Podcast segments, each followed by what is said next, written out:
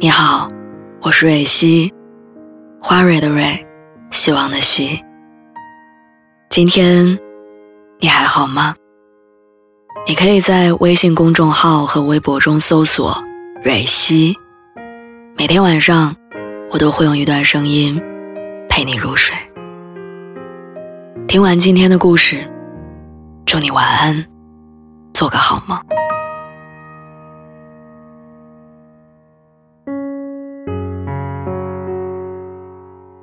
前几天，我把分手三年的初恋男友从黑名单里拉了出来。当天晚上，我收到他的好友申请。看到他发好友申请的那一刻，我忽然之间想起一句话：朋友圈未必有朋友，但黑名单里总有故人。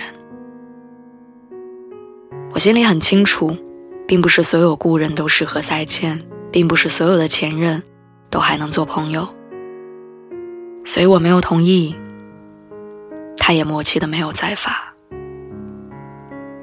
好像很多人的感情都是这样，从我们可以做朋友吗开始，到我们还可以做朋友吗结束，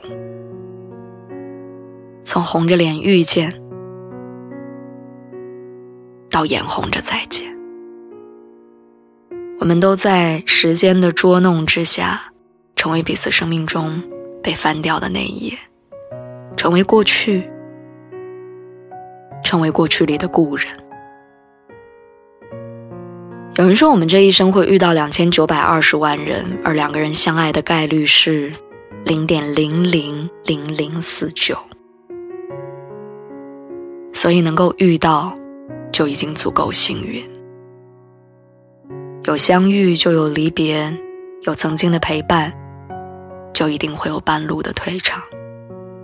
可是，哪怕准备南行的他没有办法陪我们一路向北，哪怕他只是陪我们短短的走过了一程，只是短暂的照亮着我们的岁月，我们也心怀感激。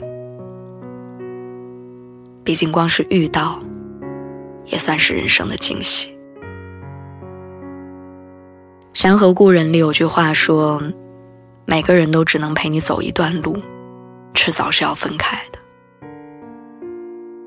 或许每个人的黑名单里都住着这样的一个人，你深知你们不再有以后，甚至他只是路过一阵子，你却会永远在心里给他留下个位子。